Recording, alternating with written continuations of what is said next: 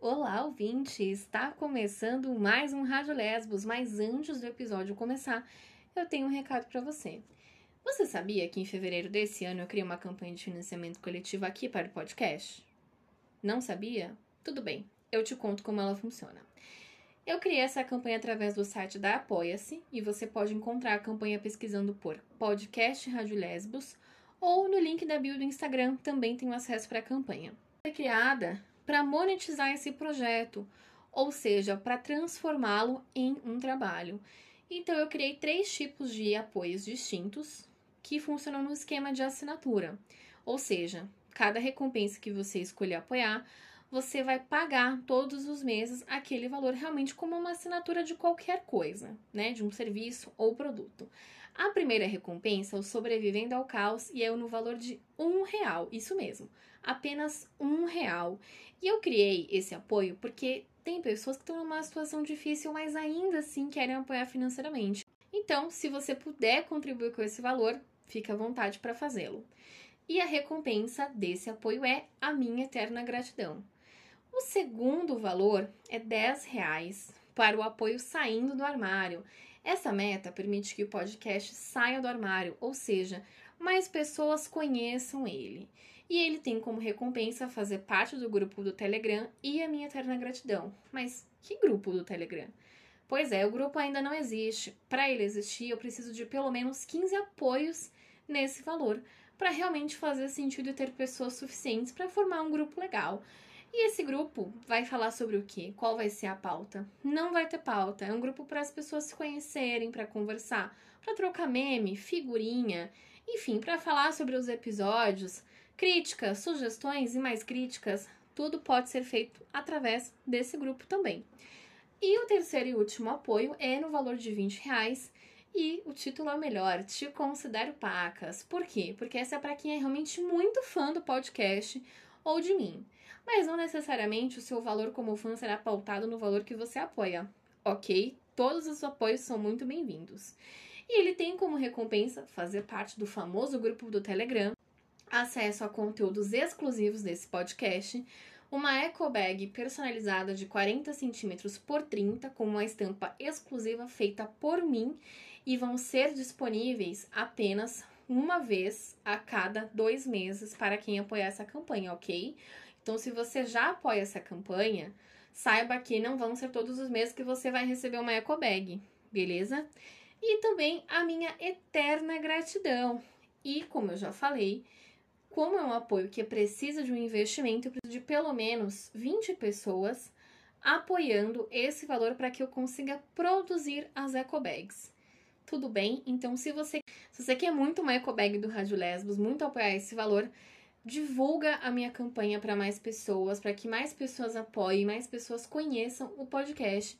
E em relação ao acesso a conteúdos exclusivos, todos os episódios terão a prévia, um gostinho, assim, um temperinho, antes de ser lançado para todas as pessoas que apoiarem esse valor. Inclusive, os conteúdos do Instagram também serão apresentados primeiro às pessoas que apoiarem nesse valor gostou da minha campanha, da minha própria publi, quer me apoiar, só entra no site da Apoia-se que você consegue. Mas, se você acha esses valores rasos, muito pouquinhos, ou sei lá, né, você quer ir é, fazer uma coisa diferenciada, você pode fazer um Pix também. O e-mail do meu Pix vai ficar na descrição de todos os episódios e também na bio do Instagram. Mas caso você não encontre, não tem problema. Você pode me chamar na DM e eu te passo o e-mail para você fazer o Pix. Agradeço a todas as pessoas que já apoiaram a campanha. E se você não conseguir me apoiar financeiramente, não tem problema. Você pode me apoiar de outras formas. Você pode divulgar o meu trabalho, o Instagram, divulgar a campanha. E eu já fico muito agradecida de ter vocês me acompanhando, me seguindo, gostando do trabalho. Agradeço todas as mensagens que vocês mandam, eu fico muito feliz, isso realmente me faz ter muita vontade de continuar. Como eu já disse, tudo por vocês, meninas. Um beijo e até o próximo episódio. Olá, eu sou Isabela Sampaio e você está ouvindo meu podcast Rádio Lesbos um podcast feito por uma mulher lésbica para entreter e informar outras mulheres lésbicas. Seja bem-vinda! Olá, ouvintes! Voltei depois de algum tempo sem postar episódios. Eu decidi que era hora de seguir em frente e por isso eu decidi iniciar a segunda temporada aqui para o podcast. Os temas serão parecidos com o da primeira temporada, né, no, que, no quesito de variedade. Porém, terão outros temas, outras convidadas, uma outra abordagem e conto com vocês para o engajamento, tá certo? Vamos lá. Essa semana eu tenho sentido, essa semana não, na verdade, desde que a pandemia começou, eu tenho pensado muitas coisas sobre situações que eu passei ao longo da minha vida, nos meus relacionamentos anteriores, e tenho sentido vontade de compartilhar algumas situações. O primeiro episódio era para ser sobre superar um término de relacionamento, a pedido de uma ouvinte muito especial. Um beijo, Rafaela mas eu não aguentei, eu precisei falar sobre isso. Foi uma coisa que aconteceu comigo na semana passada. E aconteceu também há mais ou menos um ano atrás. E é uma coisa que vem matutando assim na minha cabeça, sabe? Fritando mesmo meus pensamentos. Eu preciso muito compartilhar com vocês. Bom, vamos lá. Não é um episódio que é para chegar com agressividade, com violência, é mais uma reflexão minha comigo mesma que eu quis compartilhar. Porque acredito que mais pessoas tenham passado por, por essa situação, ainda que seja uma situação muito específica, enfim. Mercúrio tá retrógrado, né? E a gente fica aí revisitando sentimentos, situações. Mas assim, gente, repetir uma situação bizarra na minha vida num período de praticamente um ano me fez questionar tudo isso. Há alguns anos eu namorei uma mulher e o relacionamento durou por volta de dois anos, entre muitas idas e vindas. E ela foi minha primeira namorada, assim, real.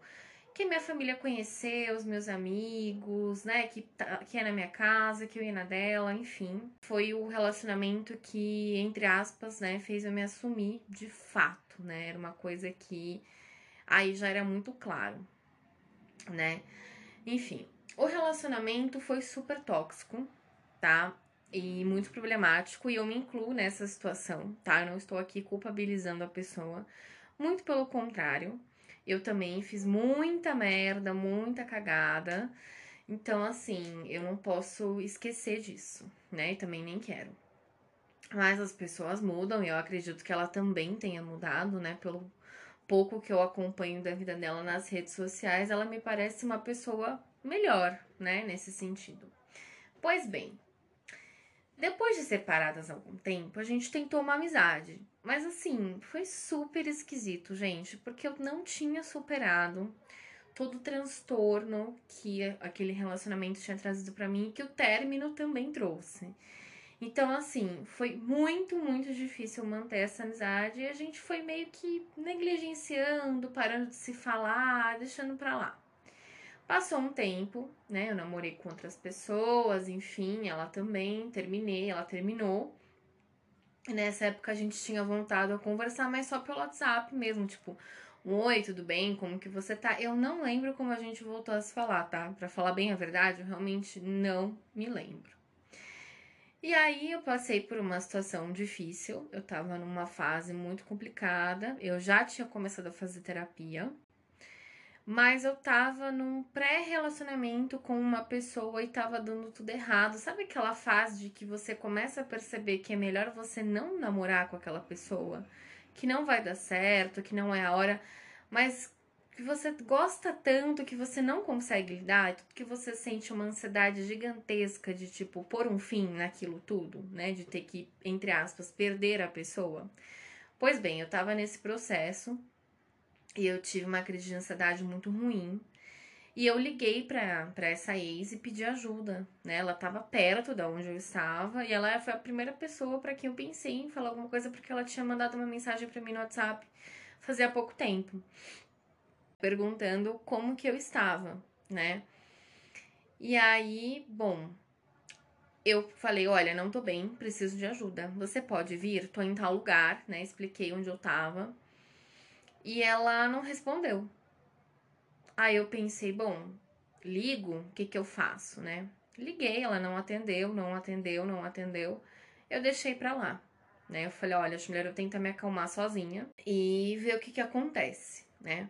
Me acalmei, enfim, tomei um ar, respirei, tomei uma água e fui para casa. Preferi andando a pé. Eu estava perto da minha casa, porque andar, né, exercitar faz com que o sangue circule e alivia os sintomas de ansiedade. Então eu falei, bom, vou aproveitar para andar, acho que eu tô bem nesse nível, né? Tá tudo bem. Então fui andando e ela me mandou mensagem falando assim: "Ai, me desculpa, eu tava ocupada, o que aconteceu?". Eu falei: "Ah, eu preciso de ajuda, né? Eu precisava de ajuda. Eu tava tendo uma crise de ansiedade e tal, não sei o que". Ela falou: "Ai, desculpa, eu não vi. Mas eu também não vou conseguir ir". Falei: "Ah, não, tudo bem". Aquilo não me chateou especificamente, gente, por acreditar que ela tinha alguma obrigação que qualquer outra pessoa tenha, tá?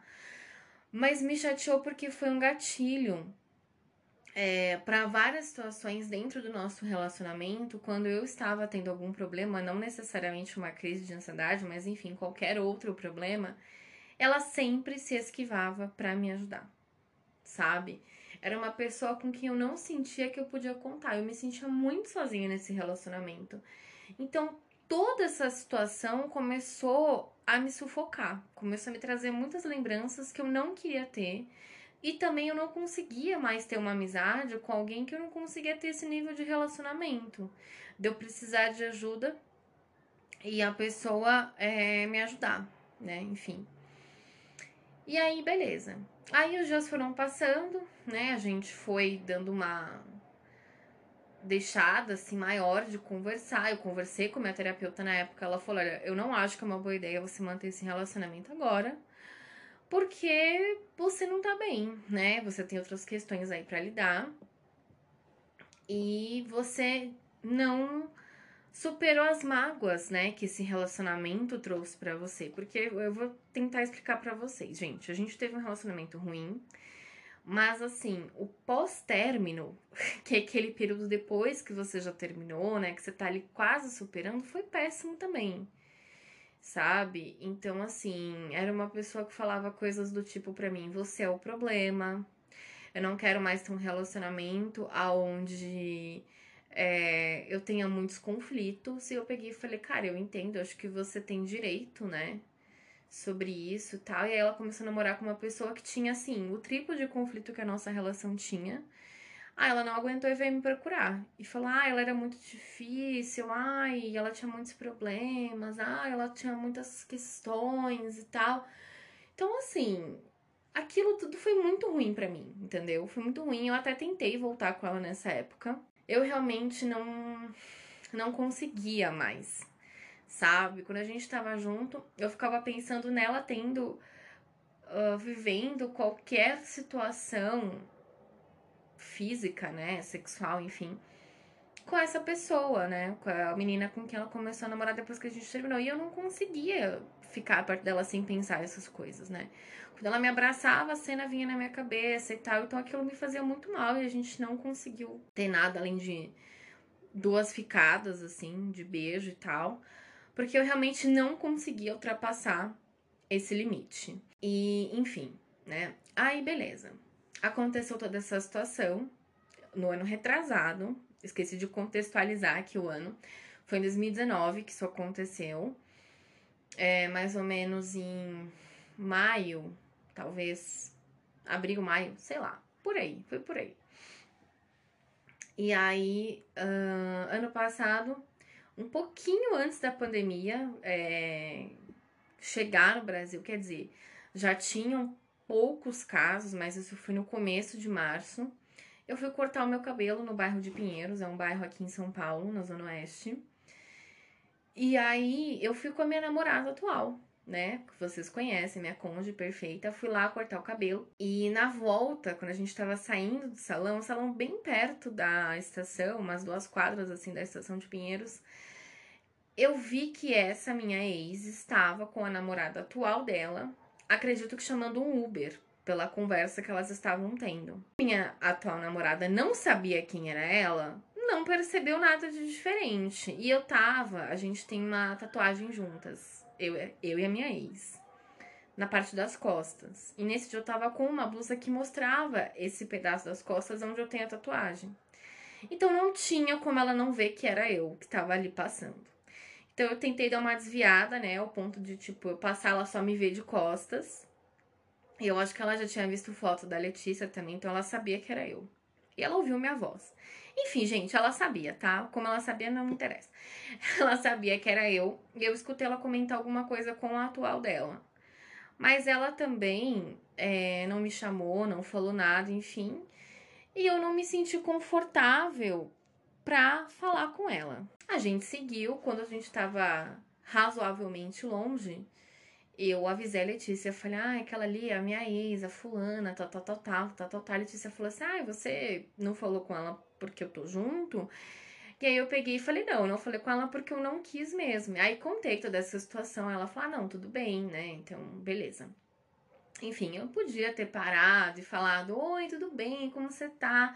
Nossa, essa é a sua namorada, ela é muito bonita mesmo. Como tá sua mãe? Manda um beijo, seu pai, seu avô, caralho é quatro, enfim, etc. Mas, gente, eu não tenho paciência para reencontrar uma pessoa, e isso vale para qualquer pessoa que eu reencontre depois de muito tempo sem falar, sem ver, enfim e ficar com papo furado. Eu sempre fui a pessoa que eu vejo algum conhecido que eu não falo faz tempo, eu atravesso a rua, eu me disfarço, eu entro num comércio, eu realmente fujo da situação, porque é uma situação que me deixa muito desconfortável, sabe? E sempre que isso acontece, eu lembro de uma piada que meu pai tinha, que é bem idiota, tá? É, que era assim: dois, dois conhecidos se reencontram depois de 20 anos sem se ver. E o assunto é: Oi, fulano, quanto tempo? Como que você tá? E a pessoa responde, aí, cara, há muito tempo, eu tô bem, e você? Vamos marcar alguma coisa. E aí eles só ficam no vamos marcar alguma coisa num looping eterno. E eles nunca marcam absolutamente nada, entendeu? Então, assim, gente, pra quê? Sabe? Pra quê? Eu não consigo entender a necessidade de ter esse esse contato chulo, assim, sabe? De conversinha de elevador. Eu eu não consigo entender. Para mim, não faz sentido. Então eu simplesmente vazei, fui embora, beleza, tchau, um beijo. Aí, é, nessa semana, tava, eu tinha ido almoçar com o meu pai no bairro da Liberdade, aqui em São Paulo, comi uma comida japonesa. Depois eu vou deixar até o nome do restaurante na descrição do episódio, porque por mais que eles não me patrocinem, quem for aqui de São Paulo, quem vier a São Paulo, precisa ir nesse restaurante, porque é muito gostoso e não é caro. Enfim, e aí a gente tava almoçando e fomos dar uma volta ali pelo bairro mesmo. Fomos em várias lojas que vendem artigos é, de decoração chinesa, japonesa, utensílios domésticos e tal. Fomos em perfumarias que meu pai tava procurando um negócio para ele. Enfim, até que a gente subiu sentido paraíso. De longe, assim, não tão longe, mas um pouco longe, eu avistei a mesma ex-namorada. Ela tava, acredito eu, que saindo do trabalho. Não sei onde ela trabalha, tá, gente? Isso é um palpite aqui, eu não tenho ideia da vida atual dela nesse sentido. E ela tava acompanhada de uma pessoa que eu acredito ser amiga dela. Eu sei que. Eu, a única coisa que eu sei é que não era a namorada dela que tava junto. E elas estavam vindo assim na direção que a gente estava, acho que para pegar o metrô, né? Também não tenho ideia. Tudo aqui é uma grande suposição que eu criei na minha própria cabeça. Então, é, eu vi ela meio que de longe. Não sei se meu pai viu, também foda-se. Mas ela com certeza reconheceu que meu pai tava sem máscara fumando. Sim, gente, isso é errado, tá bom? Pode cancelar aí mas no restante do, de todo o rolê ele estava de máscara, tá? Não é só porque ele se vacinou que ele tirou a máscara, ele tirou para poder fumar apenas. Ela deve ter reconhecido meu pai, né? Acredito eu, porque ela olhou para mim, olhou para ele e ficou uma coisa assim, mas ela ia continuar pelo mesmo caminho. Eu tenho certeza que ela não ia me cumprimentar, né? Ou talvez, como ela era uma pessoa muito debochada e desaforada, talvez ela me cumprimentasse só para eu ficar constrangida, né? Mas, gente, eu também não tenho certeza e também não quero ter, foda-se, enfim. Passei reto, né? Na verdade, eu falei pro meu pai, vamos atravessar? E meu pai falou, vamos. Ele não entendeu muito bem meu desespero, mas ele per percebeu que era melhor atravessar mesmo. Enfim, a gente atravessou a rua e continuamos por outro caminho. Eu fiquei perturbada, assim, eu fiquei meio em choque. Falei, ai, pai, acho melhor eu ir embora, já tá ficando tarde. Ele, ah, é verdade, tal, não sei o que. E eu fui embora. E aí eu vim para casa pensando, o que que eu faço, né? Eu mando uma mensagem, eu pergunto como essa pessoa tá, sei lá, sabe? Porque ao mesmo tempo, ela foi uma pessoa muito importante para mim no passado, claro, mas foi, sabe? Foi uma pessoa que eu tive, que eu dividi muitas intimidades, que eu tive primeiras vezes em vários sentidos. Não perdi a virgindade com ela, gente, não é isso que eu quero dizer, mas assim, eu vivi várias coisas, sabe? Eu nunca tinha conhecido a família de uma namorada, nunca tinha apresentado uma namorada pra minha família. É... Ai, a gente viveu coisas muito boas, assim, sabe? Foi uma relação tóxica? Foi. Mas não foi tóxica o tempo inteiro, todo segundo, todo minuto, todos os anos, todos os dias. Sabe? A gente teve poucos momentos bons, mas a gente ainda teve momentos bons. E aí eu fiquei pensando, cara, que doido, né? Eu já fiz uma tatuagem com essa pessoa, é uma coisa que tá marcada na minha pele e que, pra esclarecer já antes que alguém pergunte, eu não tenho vontade de cobrir a tatuagem, tá? É uma frase de uma música que a gente gostava muito, que fazia sentido pra gente, e a gente, do nada, falou: vamos fazer uma tatuagem? Vamos! E aí ela me deu de presente a tatuagem, foi minha primeira tatuagem, inclusive. E aí a gente viveu tudo muito intenso, sabe? A gente era muito nova, gente, muito nova mesmo. Ela tinha tido poucos relacionamentos também até então, mas a gente era muito nova. E a gente era muito irresponsável. Nossa, quando eu paro pra pensar nesse relacionamento, eu lembro também de quem eu era, sabe? Eu era uma pessoa muito inconsequente, muito sem noção. Não tinha noção de dinheiro, de vida, de absolutamente nada. Eu era assim, largada, entendeu? Como um bom jovem é. E aí eu ficava pensando, caramba, né? Como, como a gente errou de forma geral, né? Nesse momento da nossa vida. Como a gente foi idiota, mas a gente também não tinha outra informação, sabe? Eu fiz o que eu pude com aquilo que eu tinha, sabe? Não é que eu não queria ser melhor ou que ela não queria ser melhor, é que a gente realmente não tinha outra ideia de vida, de qualquer coisa, né? A gente era jovem e a gente queria fazer merda e é isso aí, né? Enfim. E daí, o ponto-chave desse episódio, que eu nunca chego, mas eu tô chegando agora, é o seguinte: o quanto a gente muda, né? Porque por mais que nós sejamos ainda a mesma pessoa que nós éramos desde sempre, a nossa essência em si, isso é uma coisa que eu acredito que não muda. Mas assim, de forma geral, o entorno disso, né, o restante, o quanto que a gente muda, sabe? Porque eu lembro de uma conversa que eu tive com ela uma vez, eu falei assim: ah, e se a gente terminar um dia e você me encontra na rua, você vai falar comigo? Ela falou: é lógico que eu vou falar com você.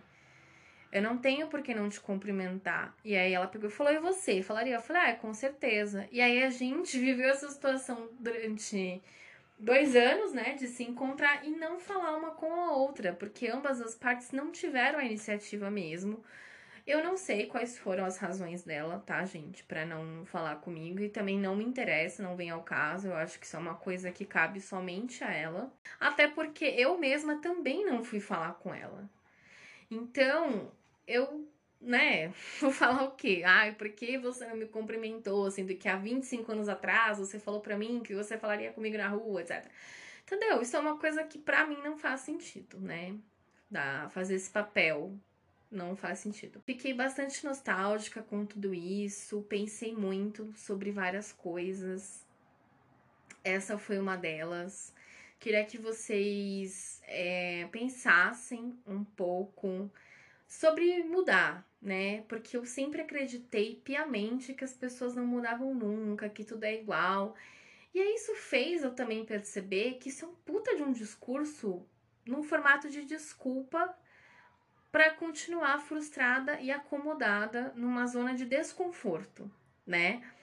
Porque ano passado eu também conversei com a minha primeira namorada, inclusive, a minha primeira namorada e primeira ex, que a gente não se conhece pessoalmente, tá? A gente namorou, namorou virtualmente na adolescência, assim. E eu comentei que eu tenho vontade, sim, de encontrá-la pessoalmente um dia, porque ela foi uma pessoa que marcou mais ainda a minha vida e que eu acho que seria idiota morrer sem conhecer ela pessoalmente. E ela concordou e ela falou: olha, mas eu não sou mais a mesma pessoa. E aí aquilo foi uma certeza, mas também foi um choque, né? Porque eu não sei se ela interpretou bem o que eu quis dizer com morrer sem conhecer ela, mas eu também entendo o que ela quis dizer, porque eu também não sou mais a mesma pessoa, sabe? Eu também não sou eu tive um longo processo de autoconhecimento até aqui e acredito que ela também. A gente tem que meio que tirar da nossa cabeça a ideia de que nós somos melhores que alguém que a gente se relacionou Ah, é porque aquela pessoa foi péssima, péssima para mim, eu quero que ela morra, desejo tudo de ruim. Isso não é muito bom, sabe? Porque, cara, se você mudou, vamos supor que você fosse a pessoa boa da relação, né? Você sofreu um término traumático, a pessoa foi super ruim para você e você é a pessoa boa que foi magoada, tá? Você concorda que você não é mais aquela pessoa depois desse término? Por que, que a sua ex seria a mesma pessoa? Tem pessoas que sim, podem demorar para mudar, se tornam pessoas piores, né? Isso também é uma possibilidade. Mas isso não quer dizer que isso aconteceu com essa pessoa. Sabe? E assim, se aconteceu, gente, é problema da próxima namorada, dos amigos que continuam perto, das pessoas que convivem com essa pessoa, de aturar essa situação também, sabe? Já não não tá no seu controle mais chegar e dar uma lição de moral, né? Não que estivesse antes, mas enfim. Ter essa liberdade de falar alguma coisa não vai acontecer.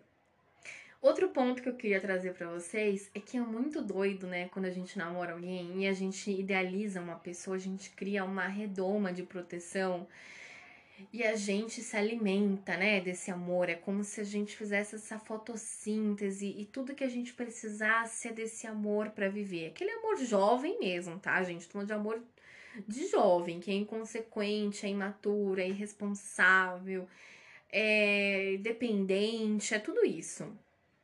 E aí eu lembro que eu pensava que para eu existir eu só precisava dela comigo dessa ex que eu encontrei. Vamos chamá-la de Joana, tá, gente? Pra história ficar mais clara. E aí eu pensava, cara, pra eu existir eu só preciso do amor da Joana, ter esse relacionamento com ela, é tudo que eu preciso, é tudo na minha vida, que não sei o quê. E aí tudo isso me causou um trauma gigantesco quando a gente terminou, porque eu era tão fiel, né, a essa ideia de que para eu existir eu precisava da existência de uma pessoa completamente independente, diferente de mim, que isso me causou uma ruptura gigantesca, sabe?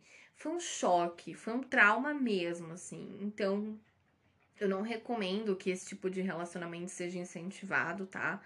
Se você sente que você está passando por um período de dependência emocional, procura ajuda psicológica, sabe? Se você faz terapia, conversa com o seu terapeuta, sua terapeuta, conversa com a sua parceira, porque é muito importante manter a sua individualidade dentro de uma relação, sabe? Você sempre entender que você não precisa de ninguém para existir, para viver.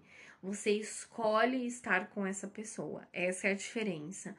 E isso foi uma lição para mim, porque minha mãe sempre criticou muito esse relacionamento. Falava assim: nossa, se ela peidar, você peida. Se ela chorar, você chora. Se ela se matar, você se mata. Amor não enche barriga. E eu pensava, claro que enche, a minha tá cheia. Enquanto eu tiver, ela não precisa de mais nada. Ela vai me ajudar, ela vai fazer, ela vai não sei o quê.